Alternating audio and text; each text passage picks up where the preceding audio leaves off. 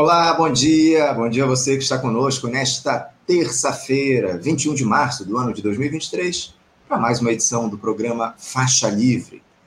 Muito obrigado a quem assiste a transmissão ao vivo pelo nosso canal aqui no YouTube, o Faixa Livre. Agradeço também a você que acompanha o programa gravado a qualquer hora do dia ou da noite e a quem nos ouve pelo podcast Programa Faixa Livre, nos mais diferentes agregadores. Lembrando sempre que Faixa Livre é uma produção do jornalista Carlos Leal, auxiliado por Matheus Moreira e pela jornalista Ana Gouveia. Como sempre nós fazemos aqui no programa, hoje é dia de repercutir os fatos, as articulações da política nacional. Temos aí o presidente Lula precisando lidar com algumas bolas divididas, digamos assim, no seu governo, como essa questão da queda dos juros consignado para aposentados e pensionistas, decidida pelo ministro da Previdência, Carlos Lupe, mas questionada por, por gente, por pessoas lá da gestão federal, alguns setores do governo questionando essa medida, o que acabou levando, inclusive, aos bancos a encerrarem essa linha de crédito. Parece que ontem se decidiu por aumentar novamente os juros, ainda que em um patamar um pouco mais baixo do que os 2,14% de antes. Mas a pergunta que fica é a seguinte: falta uma assinatura para esse novo governo Lula? Essa estratégia do presidente de se aproveitar de programas anteriores que deram certo nos governos do PT, como Bolsa Família ou Minha Casa Minha Vida, e não estabelecer novos paradigmas para essa gestão, é, uma, é a melhor alternativa aí para um governo de ampla aliança? Quem vai falar a respeito desse e de outros temas aqui no programa de hoje será, daqui a pouquinho, o dirigente estadual do PSOL, da Federação pessoal rede e coordenador da liderança do partido na Assembleia Legislativa do Rio de Janeiro, Ricardo Borges. E, aqueles, e aquele caos né, que observamos no Rio Grande do Norte na última semana, trouxemos inclusive essa discussão aqui por faixa livre e parece que aqui isso tudo continua. Né? Ataques ao comércio, a prédios públicos no Estado, um clima de horror né, nas ruas lá das cidades do Rio Grande do Norte que já ultrapassa os sete dias. O ministro da Justiça e Segurança Pública, o Flávio Dino, foi ao Estado, inclusive. Ele enviou homens da Força Nacional de Segurança, prometeu investimento nos aparatos de segurança do Estado, mas o clima parece que continua tenso. O delegado de Polícia Civil, doutor em Ciência Política e coordenador do movimento Policiais Antifascismo, Orlando Zacconi, vai analisar o quadro lá no estado do Rio Grande do Norte e os motivos que podem ter levado a essa situação gravíssima. Também vamos falar de economia aqui no programa de hoje, qual é o, que é o assunto do momento no nosso país, com essa discussão sobre a nova âncora fiscal, a disputa entre o presidente Lula e o Banco Central, mas também um cenário internacional que anda muito grave nessa situação internacional. Eu me refiro, evidentemente, a essa crise em instituições bancárias nos Estados Unidos, lá na Suíça também, com a necessidade de os estados intervirem para salvar as economias de um colapso. O capitalismo entrou na sua fase crítica? É o que o professor associado, livre docente no Instituto de Economia e coordenador do Centro de Estudos de Conjuntura e Política Econômica, o SECOM, da Universidade de Campinas, a Unicamp, Pedro Paulo Bastos, vai tentar responder aqui para a gente daqui a pouquinho. E vamos encerrar a edição de hoje falando sobre outra crise. A crise é o que não falta aqui no programa de hoje. Dessa vez, no setor automotivo. Três montadoras deram férias coletivas para seus funcionários nas fábricas em São José dos Campos por conta da baixa nas vendas dos automóveis no país. Parece que há demissões também lá em algumas empresas. O vice-presidente do Sindicato dos Metalúrgicos de São José dos Campos e região, o Valmir Mariano, vai nos explicar como é que anda o cenário por lá, se os direitos dos trabalhadores estão sendo respeitados pelas montadoras, enfim. Daqui a pouquinho a gente conversa com ele aqui no programa. Como vocês podem ver aí, uma edição repleta de entrevistas muito relevantes e eu começo cumprimentando do outro lado da tela nosso primeiro entrevistado, o dirigente estadual do PSOL, da Federação PSOL Rede, coordenador da liderança do partido na Assembleia Legislativa aqui do Rio de Janeiro, a Alerj, Ricardo Bores. Ricardo Bores, bom dia. Bom dia, Anderson, bom dia a todos e todas que, que prestigiam esse programa maravilhoso, um espaço de discussão né, de, uma, de uma esquerda mais radical, de uma esquerda menos liberal, né, que toca em pautas tão importantes que são, é, digamos assim, apagadas né, pela, pela grande mídia e pela, e pela dificuldade de se fazer qualquer tipo de crítica, apesar do apoio necessário ao governo federal, da dificuldade de fazer qualquer tipo de crítica ao governo, né? E são críticas que muitas vezes são construtivas para que a gente não caia de novo nas mesmas, nas mesmas armadilhas que nos levaram a, a quase o fim desse, desse frágil, é, dessa frágil tentativa de democracia que a gente tem aqui, né? Uma democracia dominada pelo, pelo, pelo capital, dominada pelo centrão, dominada pela mídia corporativa. Então é muito bacana esse espaço tão raro da gente poder fazer um, um debate sem, sem limite, né? com respeito a, a, ao momento, com respeito à conjuntura, com respeito à necessidade da gente superar diversas crises, mas também para a superação dessas crises a gente precisa enfrentá-las de frente. Né? enfrentá-las de frente com a crítica necessária. É isso que, que a gente precisa deixar claro. Né? Eu agradeço muito as palavras, Ricardo, acima de tudo, a tua participação mais uma vez conosco, atendendo ao nosso convite num momento tão peculiar da história do nosso país, né? Porque o, o presidente Lula, Ricardo, ele segue tentando aí dar a sua marca para esse governo de ampla aliança que ele lidera. Mas parece que o petista tem apostado, pelo menos nesses primeiros meses de mandato, Ricardo, em requentar aqueles programas que deram certo em muitos casos lá nos governos do PT, como o Bolsa Família, o Minha Casa Minha Vida, e agora ele acaba de relançar o programa Mais Médicos, enfim. Vamos caminhando aí para os primeiros 100 dias desse terceiro mandato, dessa nova gestão do Lula, e não há, o Ricardo, até esse momento, algo que possa simbolizar essa, esse ponto aí de virada do país, esse momento de virada, esse de abandono de um período de retrocessos históricos para um novo tempo. Ricardo, o Lula apostar no que foram os governos anteriores dele, nessa memória afetiva dos brasileiros, pelo menos aí nesse início de mandato, é a melhor escolha para essa fase que o Brasil atravessa? Eu queria a tua avaliação a respeito disso, por favor. Olha, Anderson, é, eu acho que a gente tem uma questão, inclusive é, é, é, o Lula, né? Ele tem, ele tem uma necessidade pessoal e justa, diga-se de passagem, é, de limpar a biografia dele, né? Depois da mancha que fizeram, independente de todos os problemas do, do, do, do governo de coalizão, né? Que, que, que isso gerou, mas, assim, o que o lavajatismo fez com o país, né, e fez com a biografia é, é, é, é do, do, Lula e com a criminalização da, do PT e da esquerda foi muito grave. Então, assim, ele é um homem de 77 anos de idade, né, vai terminar esse mandato é, é, beirando os 81, 82.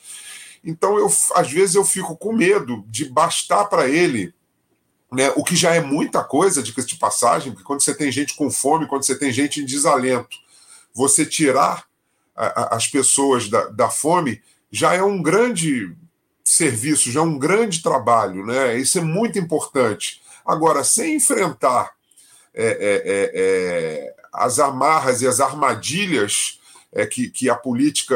Eu, assim, eu fico com medo dele limpar a biografia dele, sair é, como, como um herói, né? como um, uma figura internacional que vai ficar para a história mas não enfrentar os problemas e a gente cair é, de novo, enfim, num projeto desse do, do, capitalismo, né? num projeto de uma, de, uma, de uma direita liberal, se for possível, e fascista se eles não tiverem outra escolha, né? porque é sempre bom a gente lembrar que Bolsonaro foi uma escolha né, do mercado, foi uma escolha da mídia, depois eles se arrependeram, enfim, até hoje estão nesse, nessa tentativa de neutralizar Bolsonaro, que vai ser uma coisa muito difícil se ele não for preso, porque mesmo sem os direitos é, é, é eleitorais, que eu acho que ele vai perder, eu acho que ele de fato vai perder. Se ele circular Brasil com candidato, se ele circular Brasil com essa pauta conservadora e baseada no fascismo, no medo, nas fake news,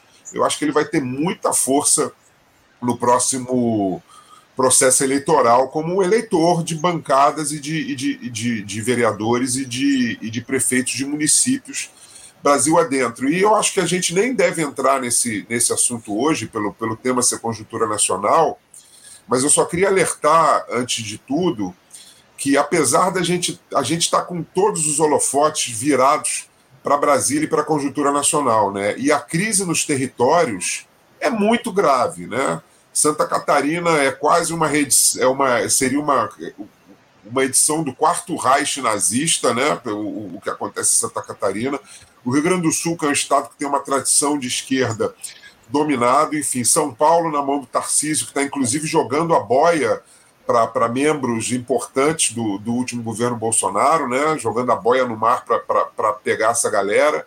O Rio de Janeiro, na mão do, do Cláudio Castro, que já tem aí, o, o Rubem Berta já está com um novo com novos detalhes aí que eu não sei quais são sobre o escândalo da CEPERD, da, da UERJ. E o que é mais grave, né?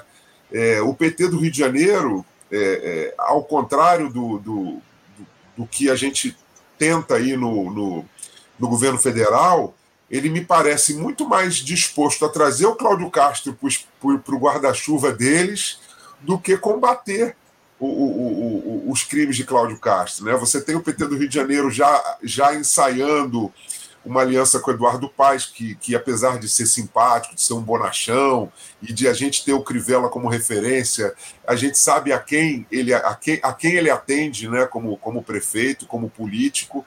Né? É, tem a questão aí da, da, da Daniela do Vaguinho, que me parece muito mais uma cota do PT do Rio de Janeiro do que uma cota do União Brasil, tanto que o União Brasil tem três ministérios, mesmo não sendo né, o partido mais importante da bancada. Uhum.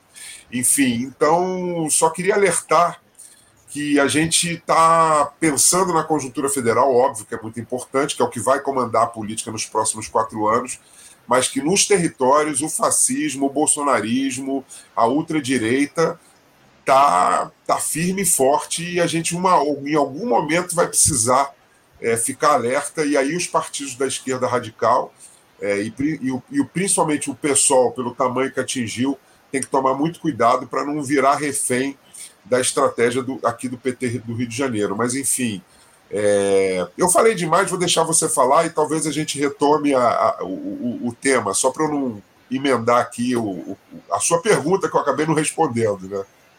Não, o, o, o, Ricardo, eu acho que você faz uma avaliação muito precisa em relação ao que a gente tem nos, nas, nos estados, diferentes estados do país. Né? A gente observa, isso já estava colocado, inclusive, desde o processo eleitoral. Né? A gente teve muitas vitórias da extrema-direita, de candidatos ligados ao bolsonarismo em, em, alguns estados do país, em governos importantes. Aqui no Sudeste, três dos quatro estados são liderados aí por pessoas ligadas, por candidatos, por políticos ligados a essa extrema-direita, né? Temos Rio de Janeiro, São Paulo, o próprio estado de Minas Gerais, enfim, com Romeu Zema.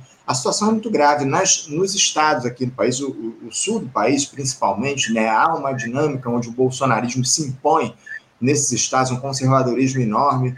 Mas, enfim, é, eu queria aproveitar, o, o Ricardo, acima de tudo, a, a, é, citando essa questão da conjuntura que a gente trouxe aí na primeira, no primeiro questionamento, para falar a respeito se, você acha que tá, estaria faltando uma, uma certa ousadia a esse governo Lula? Porque ontem, aqui no programa, Ricardo, a gente conversou com o jornalista Marco Antônio Monteiro e ele destacou que faltaria a essa gestão propor medidas mais audaciosas, até para elevar o sarrafo da conciliação aqui no Brasil.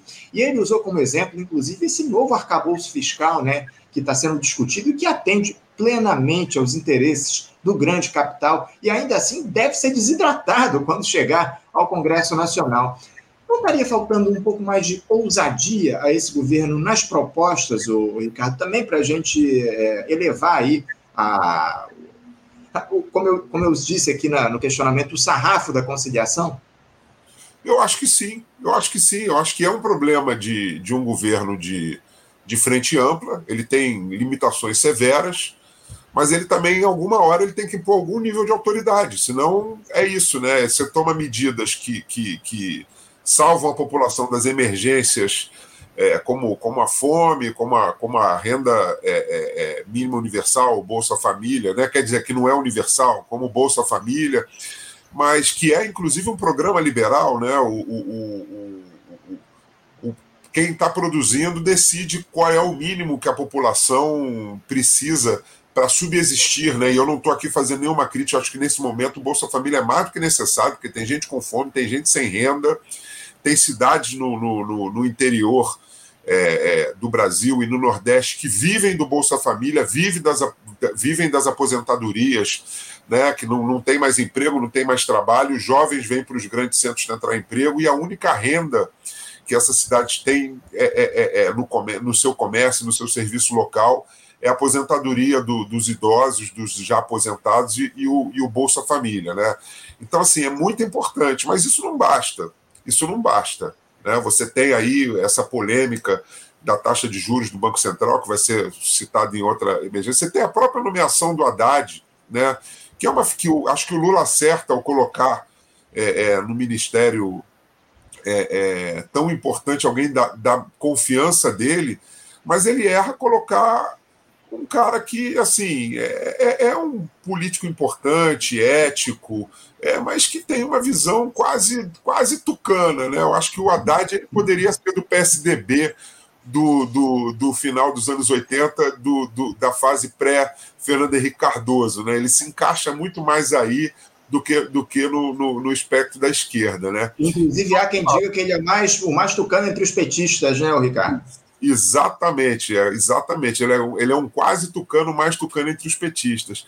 Então, de fato, assim, a gente vê o, o Lula é, é, é, refém né, do, do, do, do, Lira, né, e o Lira tem o seu poder aumentado, porque quantos partidos perdem poder, né, essas bancadas que o cara está na, na, na, sigla do PL, está na sigla do, do, do, União Brasil, mas ele não é um cara disciplinado, né, ele, ele, ele atende aos interesses próprios, é o varejo, né? Então você vê o orçamento secreto, é, é, ou seja, vamos, vamos mudar um pouco. As, as emendas parlamentares continuam muito opacas, a famosa transparência né, parece que não, que não vem. Né? Você ainda tem aí cerca de 50 bilhões, né, 46, 50 bilhões de reais para distribuir, e parece que essa vai ser a única moeda para o Lula aprovar é, o novo arcabouço fiscal, a reforma tributária, e, como você disse, muito desidratada. Né? Então, de fato, é, o Lula precisaria é, dialogar menos, né? ele ganhou esse tempo com, com, com, oito, com o golpe malfadado, com essa, né? ele ganhou esse tempo, mas o tempo está passando e a economia tem que reagir. Né? As próximas entrevistas vão falar sobre temas que eu até pensei em colocar aqui como crises né? que, que, que vem se, se formando, né? de recessão.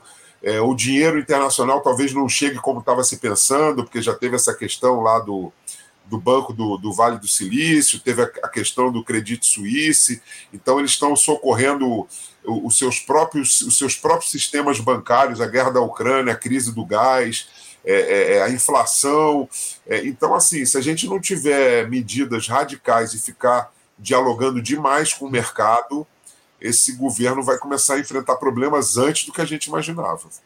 Essa é a grande questão, né, Ricardo? Como você muito bem coloca, é mais do que nunca é preciso que essa gestão se imponha a partir do que está colocado, dessas disputas que aparecem aí no país ao longo desses últimos tempos. Enfim, é muito importante que essa, esse governo, e o que a gente observa muito pelo contrário, né? é uma série de, de rusgas, de, de questionamentos internos. Uh, e eu tenho justamente uma pergunta nesse sentido, Ricardo. Seria essa gestão do Lula atual um governo, um governo mais de discurso do que de ações? Porque muita gente diz aí que o Lula seria o nome mais à esquerda dessa gestão, mas parece que ele só fala aí para a torcida, né? A impressão que eu tenho, pelo menos, porque boa parte das iniciativas que dialogam com os anseios e as necessidades da classe trabalhadora acabam sendo censuradas pelo governo, como alguns episódios envolvendo, inclusive, o ministro da Previdência, o Carlos Lupe, né? A gente tem observado aí essa questão dos juros consignados lá para os aposentados, já, já houve uma outra polêmica relacionada ao Lupe no iníciozinho do mandato, enfim. Você acha que há muita garganta e pouca iniciativa nessa administração, Ricardo? É, eu acho que, assim, é, é, de fato, né, você tem figuras no, no, governo que, com seu discurso, conseguem manter é, exatamente o discurso à, à, esquerda. Você já matou a charada na sua própria pergunta. E as ações não à esquerda. Né? Por exemplo, se, se, o, se o Silvio de Almeida é, for escutado em seu discurso e suas falas, ou você abre uma crise no governo, ou de fato as falas deles não terão importância né, é, é, o Lupe, com a questão da reforma trabalhista, trabalhista ele está corretíssimo. Com a questão da taxa de juros, ele está corretíssimo. É, é, ele está correto. Agora, vão ser falas vazias que, que alimentam a plateia, né, que joga, que joga, que joga migalhas para a plateia e, e, e o governo vai seguir a cartilha liberal, vai seguir a cartilha que nos levou para esse buraco e que pode entregar de novo né, o, o país na mão é, é, é, é desse capitalismo em crise que está tá radicalizando na, na, na, acumulação de, de riqueza e que, e que não está nem aí para o processo democrático, né? Eu concordo contigo. É, é, é, um governo que precisa precisa ter ação, ação além dos necessários projetos. Essa questão do saneamento básico, é importantíssima porque é uma questão de saúde pública, de saúde preventiva. Você, você emprega né, é, é, é, na, nesse tipo de coisa, você consegue empregar o próprio morador da comunidade. Uhum. Agora, até voltando para aquela questão do território, né, Leonardo Pisciani comandando isso. Né? Então, assim, Bolsa Família, Minha Casa Minha Vida, mais médicos, importantíssimo, levar saúde. Agora, não basta, né? Você tem que. É a economia que resolve a coisa. É a economia que resolve a coisa. Se você usar esses planos de, de, de crescimento, de desenvolvimento, são necessários. Agora, sem é, é, é, mostrar força na condição da economia e cedendo do jeito que está cedendo, a gente vai entrar numa crise econômica muito rápido e essa simpatia e essa, esse tempo a mais que a, que a crise na democracia deu para o Lula já está começando a se esgotar. Você já está começando uhum. a ver aí uma série de coisas. Né? Os primeiros 100 dias, que normalmente quando surge a primeira crise né, mais grave, já estão chegando. E são três anos e meio de governo pela frente. Né? Então, assim, se não começar a fazer alguma coisa, vai ter, vai ter crise. E, e, e com um detalhe, né, o, o Ricardo, esse vai vem de medidas, esses essas desautorizações que se colocam acabam desmoralizando o próprio governo. Né? Esse é que é o grande detalhe, né? Porque o Lupe anunciou aquela questão lá de, relativa à reforma da reforma trabalhista, depois falou também a respeito dessa. De, tomou uma decisão a respeito da queda aí dos juros do consignado e foi desautorizado, bem ou mal, pelo governo, né? Porque lá atrás o, o próprio Rui Costa e o Lula desautorizaram o Lupe, agora nesse momento o governo parece que voltou atrás e esses juros do consignado vão ser mais uma vez elevados, não aí no, nos 2,14%, que era a taxa anterior, mas o governo vai tentar se aproximar ali desse, desse índice. Lembrando que essa questão dos juros dos consignados, pro, pro, dos juros do crédito consignado para os aposentados, ele é, caiu de 2,14% para 1,7% e os bancos públicos acabaram, não só os bancos públicos, mas os bancos privados acabaram cortando essa linha de crédito justamente por conta dessa queda aí que foi anunciada pelo ministro Carlos Lupe. E isso, de alguma forma, acaba desmoralizando o próprio governo, Ricardo. Agora, é, esse tipo de iniciativa, esse, digamos assim, voo solo de alguns ministros, no caso do Carlos Lupe, não se dá justamente na intenção de de mostrar que há uma divisão nesse governo, que essa gestão aí, ela, ela se coloca na defesa dos interesses do grande capital, porque o Lupe é presidente do PDT, o PDT que foi, teve aí talvez o principal crítico durante a campanha eleitoral ao presidente Lula, né, que era o, o Ciro Gomes, o candidato, do PDT. Esse tipo de atitude do Carlos Lupe, com posturas mais à esquerda, digamos assim, tenta e tomando iniciativas por conta própria, assim, consultar efetivamente o governo. Isso não, não, se dá numa tentativa, digamos assim, de se desgastar o governo, de se criar essas pequenas crises, ô Ricardo? Olha, o, o Anderson, eu fico me perguntando se é uma tentativa de desgastar, se criar uma pequenas, pequenas crises, né? Ou se é de fato, assim, a única forma que você tem de expressar a necessidade de você fazer um governo um pouco mais à esquerda.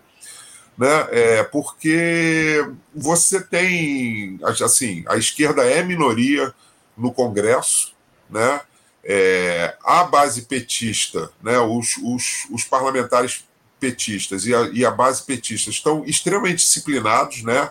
Eles, qualquer crítica que você faça à esquerda, você é taxado da, da, da, de a esquerda que a direita gosta, que na verdade foi uma frase que Brizola os, criou para falar à época do Lula, né? Então, assim, é uma base muito incipiente, né? O pessoal tem o seu número de parlamentares lá pequenos, é, o PDT diminuiu, o PSB diminuiu, é, é, o, o PCdoB diminuiu, a rede é praticamente inexistente. Então, se você tiver a base petista disciplinada a não aceitar as críticas dos seus aliados à esquerda, que é um governo de frente ampla, que tem aliados no centro na centro-direita, é, é, então, assim, é uma necessidade também de você jogar o debate, né? porque esse debate não existe na grande mídia.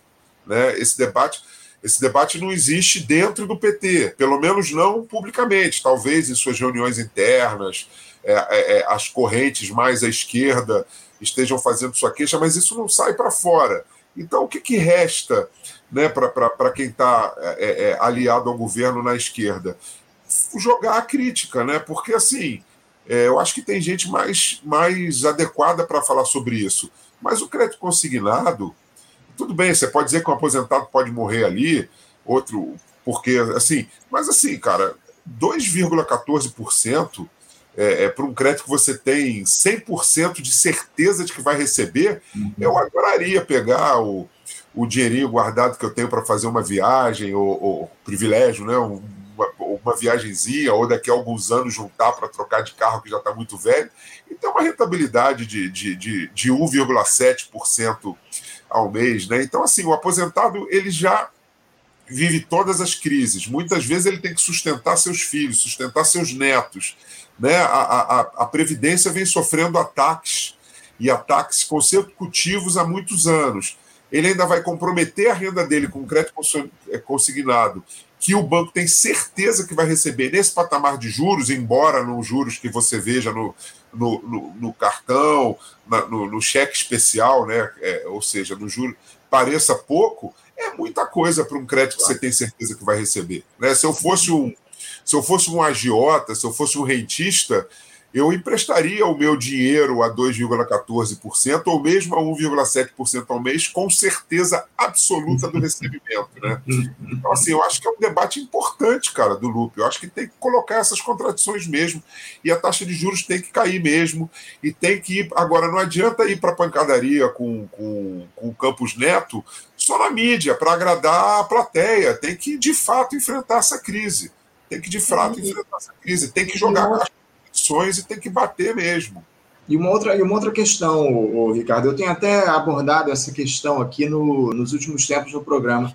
É, parece que há uma tentativa de se construir a imagem de que o Campos Neto é o grande vilão do país, assim, como se a, o Banco Central fosse o responsável por todos os males que há no país, enquanto, é, enquanto isso, por outro lado, não, não, se questiona ou se questiona da, da maneira de maneira indevida ou menos do que necessário essa discussão a respeito do arcabouço fiscal que está colocada, né, a gente restringir mais uma vez os investimentos públicos, enquanto tenta aí se colocar nas costas do Campos, do Campos Neto, dos Campos Neto, a culpa por todo esse retrocesso está colocada. É evidente que essas taxas de juros aqui no país são elevadíssimas, 13,75%, como a taxa Selic, é um absurdo, não, não há dúvidas em relação a isso. Mas, por outro lado, não se fala nada em relação a essa discussão da, da nova âncora fiscal que está sendo levada aí à discussão no Congresso. O Lula parece que já aprovou. Há setores do Partido dos Trabalhadores do próprio governo que questionam, mas setores evidentemente mais à esquerda. Era justamente isso que eu ia te questionar, porque em relação a essa questão da discussão da nova regra fiscal, porque de acordo com o Fernando Haddad, né, o ministro da Fazenda, essa proposta ela foi muito bem recebida pelo Geraldo Alckmin, pela Simone Tebet, pelo Rodrigo Pacheco e pelo Arthur Lira, os presidentes da Câmara e do Senado, mas também, por outro lado, foi questionada pela ministra da Gestão, a Esther Dueck. Dá para dizer que essa é a síntese dessa gestão de grande aliança, o Ricardo, agradar aos neoliberais na economia e apostar aí em programas de transferência de renda restritos, repetindo o receituário de 20 anos atrás em um país muito diferente do que era aquela época? Eu acho, eu acho um problema grave. Sinceramente, uma, um, uma proposta de novo arcabouço fiscal que agrada Herbert Alckmin e companhia, com certeza. Aliás, essa, é, é, essa proposta, ela parece que ela está em sigilo, sigilo, né? Porque, uhum. assim, é uma discussão que não está aberta, né? Nem é, a mídia, inclusive, fala como se o próprio Lula ainda não tivesse recebido a proposta, né? É incrível. Uhum é, como é que o debate não está sendo feito. Se fala no novo arcabouço, é, é, mas não se fala o que, que eles estão propondo, né? Vamos abrir esse debate, vamos abrir esse debate, vamos, vamos mostrar o que está sendo proposto. Ou, ou é, é, então é, é complicadíssimo. E, e, foi até um comentário que acabou de passar aqui. Uhum. A caneta é do Lula e do ministro da Fazenda. Assim, não dá para agradar todo mundo e, e, e, tem que injetar dinheiro na economia, gente. Quem, quem sustenta crescimento é o Estado, não é a iniciativa privada. A iniciativa privada ela produz sob demanda. Se não tiver demanda, ela fecha a fábrica, como o Valmir mais tarde vai, vai falar sobre isso nesse programa de hoje. É, se ela não tem, se o empregado dela não está gerando acumulação de riqueza para o patrão, tudo bem. O, comer, o pequeno comerciante ele tem afeto pelo seu funcionário. Ele, claro, que ele, que ele também explora no sentido é, é, político da palavra, mas ele tem afeto pelo funcionário. Ele mantém. Na grande empresa não tem afeto, demite. Então, assim, quem injeta dinheiro na economia para sair da recessão, para sair da crise, isso sim, eu estou falando o básico. Tem que pegar aí 30, 40, 50 bilhões, tirar da onde der, com déficit fiscal e jogar na economia. Vamos construir, vamos construir casa, vamos fazer saneamento básico, vamos construir é, é, é, é, é usina, vamos, vamos fazer o que tiver que fazer para empregar. Para empregar, empregar, jogar. É o, que, é o que Estados Unidos, o berço do capitalismo, faz na recessão. Um uhum. programa de crescimento joga dinheiro na economia e aí a roda começa a girar. Não vai girar se não meter, se não meter a caneta, não vai girar se ficar nessa tentativa de agradar é, é, o liberalismo. O, o, o, Brasil pode gerar déficit para criar crescimento. É, o fevereiro né, sempre fala sobre isso, eu não quero me aprofundar nesse assunto, porque é, é, é, é uma, é uma conversa para boi dormir essa história. A gente não pode ter déficit para pagar juros. A gente não pode ter déficit para sustentar rentismo. Agora, para sustentar crescimento, para sustentar produção, para sustentar emprego, a gente pode sim gerar déficit, a gente pode sim emitir moeda, a gente pode sim botar a economia para funcionar. Se não fizer isso, se não fizer isso, a gente vai ser um país que depende dos bolsas famílias até até o, cap, o grande capital decidir que nem isso pode dar mais. Sem dúvida, sem dúvida alguma. Você citou aqui, o Ricardo, o economista Zé Luiz Fevereiro, a gente inclusive se conversou com ele aqui na semana passada no nosso programa, falando a respeito justamente dessa situação da economia aqui no nosso país. Mas eu queria ouvir a tua avaliação, a tua opinião também, o, Ricardo, a respeito dessa pesquisa do IPEC, né, que saiu no último final de semana, mostrando que a aprovação do governo Lula nesse momento está na casa dos 41% nesses primeiros meses aí de governo. E o, os brasileiros consideram o governo ruim ou péssimo, são 24% dos entrevistados aí pelo IPEC, que é o, o antigo Instituto IBOP, né? Enfim. Agora, é, parece que essa. Eu, pelo menos, inclusive, eu citei isso aqui na entrevista de ontem com o Marco Antônio. Esse nível de aprovação de bom ou ótimo, na casa dos 41%, surpreendeu negativamente. Eu te confesso que eu esperava um número um pouco maior, por conta, primeiro, das iniciativas foram tomadas lá em relação ao 8 de janeiro. E depois, por a gente ter essa gestão de amplíssima aliança que está colocada, né? É, te surpreendeu de alguma forma também esse, esse número aí de 41% de aprovação? Você esperava mais? Só para lembrar, esse índice de 41% ele é inferior ao que o Lula teve nos primeiros dois governos dele, né, que foram, se eu não estou enganado, 51% e 49% em 2003 e em 2007. Como é que você avalia aí essa, essa avaliação dos brasileiros em relação aos primeiros, aos primeiros meses de governo Lula, Ricardo? Olha, Anderson, eu, eu não me surpreendi, sendo bem sincero, não me surpreendi. Eu, eu esperava é, números parecidos com esse, porque você vem com o país de um processo de, de, de, vamos chamar, pelo que todo mundo fala, de polarização, né? mas eu prefiro dizer um processo de ascensão da ultradireita e do, e do protofascismo. Né? Uhum. É, é, então, esse número não me surpreende. O que me deixa muito chateado nessa pesquisa, Anderson, é, e eu considero que ela é uma pesquisa, de certa forma, viciada, é porque, ou pelo menos o, o recorte que fizeram, é que o brasileiro deseja uma terceira via. Isso é óbvio. Você deseja uma terceira via, eu desejo uma terceira via, Os bolsonaristas que insatisfeitos com Bolsonaro desejam uma terceira via. Agora, qual é a terceira via que eles desejam? É uma terceira via que lute por, por contra a injustiça social, é uma terceira via que, que, que lute por distribuição de renda, é uma terceira via que lute por direitos, ou é uma terceira via neoliberal é, é, é, que costuma ser o, a terceira via aqui no, aqui no Brasil é tratada pela grande imprensa como sempre como alguém a centro-direita e antenado com o mercado, né? Então, óbvio que a grande maioria da população quer uma terceira via. Eu adoraria uma terceira via, uma, uma nova via, até porque o Lula está com 77 anos de idade, né? É, é, então, eu, eu adoraria ter uma terceira via à esquerda do Lula, com propostas mais radicais, com propostas mais firmes na questão da distribuição de renda, de trabalho, da não acumulação do capital, do, do, da recuperação dos direitos que vêm sendo roubados. Né? Então, o que me incomodou nessa pesquisa foi justamente essa terceira via sem nenhum viés político. Ela tinha que, que vir com a seguinte pergunta: o que você espera da terceira via? Né? É justiça social, é, é, é, crescimento, é, direitos, aposentadoria, é, redução dos impostos para a classe baixa e classe média e aumento dos impostos para as grandes, para as grandes, para os grandes ricos, para as grandes fortunas. Então isso foi o que me chamou a atenção. Não sei se eu desviei um pouco do assunto, mas eu, assim, que terceira via é essa?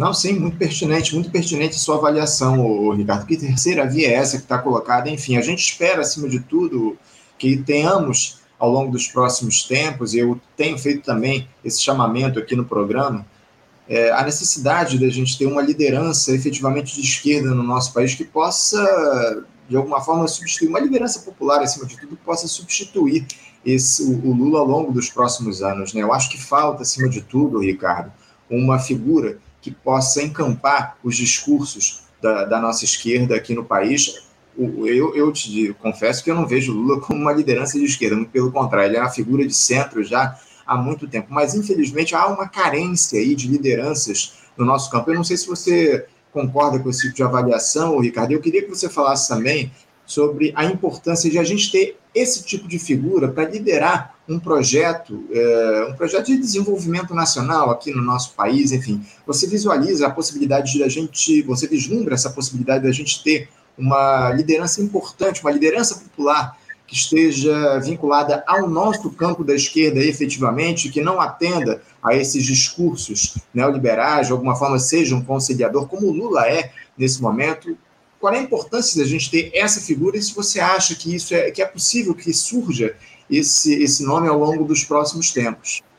Olha, a necessidade de uma nova liderança de esquerda é importantíssima, né? E o Lula não é conciliador agora, né? Ele é conciliador desde do dia que ele decidiu não perder mais eleição e eleições e, e, e, e, assumir o poder ao custo que fosse, né? E aqui não é uma crítica. O Lula é sem dúvida o melhor presidente que a gente teve é, na nova república, né? Isso é fato. Mas ele não nos ele, ele não nos satisfaz. Nós queremos sim alguém à esquerda. Agora, eu não vejo hoje esse fenômeno. Eu não vejo hoje um nome capaz de surgir.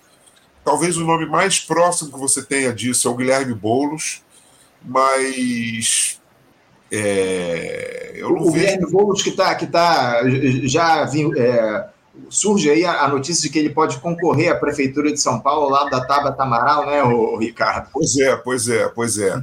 Mas eu acho que isso também é. é, é, é eu duvido que, que, que, o, que o PT de São Paulo dê esse espaço para a Tabata, entendeu? Se eles estão. Se o, se o PT de São Paulo cumprir o trato é, e, e, e, deixar a, a, a cabeça de chapa para o Boulos, eu tenho quase certeza que o vice será petista. Eu tenho quase certeza. Aliás, se falando em cumprir trato, aqui no Rio de Janeiro também, a gente tem que saber se o Paz vai cumprir trato né? o país que está em baixa, o país que está deixando de ser representante da, da, da, da do, dos incorporadores, da gentrificação da cidade, da especulação imobiliária, se ele vai cumprir o trato que ele está fechando com o PT nos bastidores ou se ele vai achar, acabar chamando o Caiadinho para compor com ele, que está se cacifando como novo representante desse do, do, do, dos interesses da, da especulação imobiliária e, e, do, e do, capital aqui no Rio de Janeiro. Né?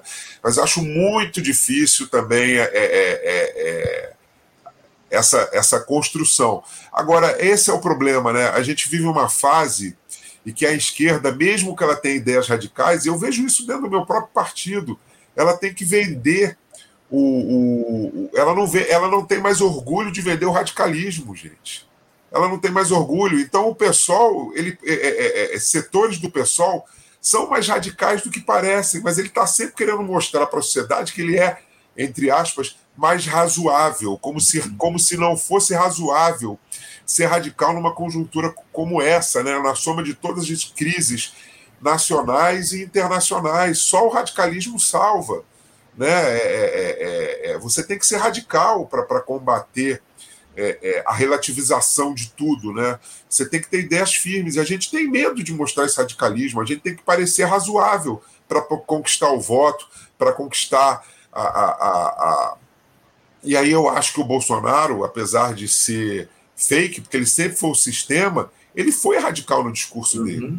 Ele foi radical para o mal, para o fascismo, para a ultradireita, para a morte para o fim da democracia. Mas ele faz um discurso radical. A gente não tem alguém hoje que tenha espaço capaz de fazer um, um discurso radical de esquerda. Né? Uhum. Isso é muito grave, isso é muito grave, porque se você faz um discurso radical, você logo é jogado no campo do estreito, do sectário, uhum. do irresponsável. Né? E responsabilidade é alertar esse governo que nós apoiamos da necessidade dele estar mais à esquerda ou entregar de novo o, o galinheiro para as raposas. Né? Uhum. E, e, e, chama atenção, Ricardo, porque quem faz essa crítica mais contundente ao governo ele é jogado para esse campo mais sectário pela grande imprensa, está muito claro, e também pelos próprios é, pelos próprios militantes do, do partido que está no comando do país, né? O, a boa parte da militância do PT questiona esse discurso mais radical, mais à esquerda, que alguns setores tão, colocam aqui no nosso país, setores de partidos aí que estão no campo progressista, mas que não concordam com uma série de iniciativas desse governo. É o que a gente já previa lá atrás, durante o processo eleitoral, que estava muito claro. A crítica mais à esquerda seria censurada por setores do PT, dizendo que a gente estaria alimentando o inimigo, fazendo esse tipo de análise, esse tipo de avaliação, esse tipo de crítica. Isso é muito lamentável, é muito grave, Ricardo, e a gente precisa colocar, trazer essa discussão à tona aqui no nosso país. Para a gente só encerrar aqui o nosso, o nosso papo, Ricardo, eu queria uma rápida avaliação sua a respeito da postura dos partidos de esquerda, dessas lideranças, dessas figuras que não concordam com determinadas é, iniciativas que o governo Lula tem tomado aí nesse início de mandato. Como é que você avalia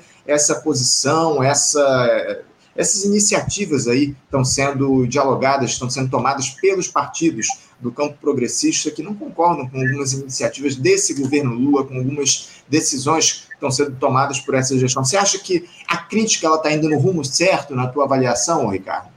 Não, eu só acho que a gente tem. É, eu acho o seguinte: a gente tem que ter também um pouco de cuidado e responsabilidade para entender o momento e a correlação de forças. Não adianta a gente também entrar no, no ultra-esquerdismo ou num discurso também é, é, é, é, que ficou no passado, de chão de fábrica, que já não existe mais, né, e, não, e não avaliar a conjuntura e como essa crítica e como esse discurso deve ser feito, sempre levando em conta também que a gente está num governo de reconstrução do que a gente tinha. Então, é também. É, é, é, é se você cair no, no, no, no esquerdismo é, é, sem a, essa análise de conjuntura, sem entender o processo que a gente vive, a crítica fica vazia e aí você, de fato, não é nem que você seja, você é jogado para o gueto, para o sectarismo e não é levado a sério. Então, essa, é, eu, eu, eu acabei de falar sobre isso, mas a gente também tem que entender, tem que medir quais são as possibilidades, qual é a correlação de força, para que a gente possa também reconstruir isso. Agora, sem fugir dos temas importantes. E acho sim que os partidos estão de, de, à esquerda da base aliada do Lula estão numa sinuca de bico. É muito difícil você se colocar numa situação dessa. É muito difícil você se colocar numa situação em que, em que já está claro, até pelo caso lá do, do ministro que pegou o voo da FAB, e que o Lula foi para demitir, e o Lira falou: não vai demitir, não. Já está claro que nós somos reféns para aprovar o mínimo é, é, do, do, que se tornou o Centrão e do poder do Lira, né? Então, assim, tem que ter muita responsabilidade e, assim, eu estou falando aqui, falei em crítica radical, falei da necessidade de se criticar o governo, mas também falo na, nessa dificuldade de encontrar o tom, nessa, no entendimento que é um governo de reconstrução de tudo que foi destruído nos últimos anos, é, e a gente vai precisar junto encontrar esse espaço a gente de, de crítica sem, sem, sem também cair no campo da responsabilidade. É, não, sem dúvida. Há uma linha muito tênue em relação a essa crítica que, evidentemente, precisa ser feita, mas sem que haja um desgaste excessivo de uma gestão de ampla aliança, sob o risco aí da gente ter o retorno da extrema-direita ao país no próximo mandato. Ricardo, eu quero te agradecer muito a tua participação aqui no programa de hoje. Muito obrigado por você nos ajudar aí a entender um pouquinho da dinâmica da política aqui no nosso país. E a gente conta contigo aqui em outras oportunidades para a gente conversar aqui no nosso Livre. Muito obrigado, Ricardo, pela tua participação. Eu te desejo aí um bom dia e deixo um abraço forte. Não, maravilha. Me despedir de todos e todas e falar assim: é muito difícil falar sobre conjuntura nacional nesse momento. Como diz o mestre Léo Lince, né? Quem acha, quem sabe, é mais ou menos isso, né? Quem tem certeza de alguma coisa, ou quem acha que sabe muito de alguma coisa, certamente está enganado. Né? Então, assim, é uma conversa muito difícil. O momento é, é, é, é, a gente vai conversando sobre conjuntura e construindo ao longo da conversa, né? Mas assim, quem tem certeza de alguma coisa nesse momento está enganado. Então, eu queria terminar com essa frase também para sair do patamar de alguém que, que, que, que, entende, que sabe o que pode acontecer. Construir isso juntos nos debates, nos espaços de discussão, como, por exemplo, faixa livre tão importante para a construção do país que a gente deseja, mais justo e igualitário. Obrigado mais uma vez e sempre que quiser estou disponível. É isso. Política é ou deveria ser construção coletiva, Ricardo. Muito bem colocado. É isso que você traz aqui para gente. Obrigado mais uma vez, Ricardo. Um abraço para você e até a próxima.